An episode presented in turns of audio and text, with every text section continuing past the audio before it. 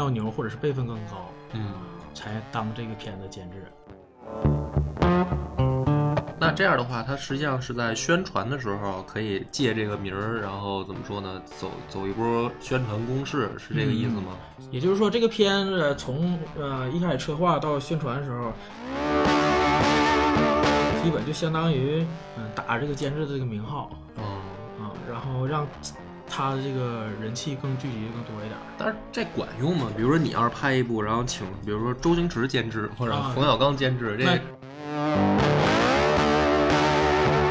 肯定是管用，肯定管用，肯定管用。但是拍出来的风格跟他们俩完全不一样，然后不会被挨骂说受骗上当什么的吗？不到时候，那也说不好。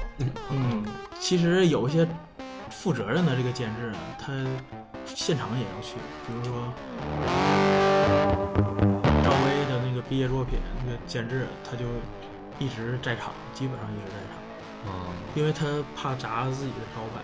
啊，别挂他名了。啊，对对对。所以说这个监制可深可浅。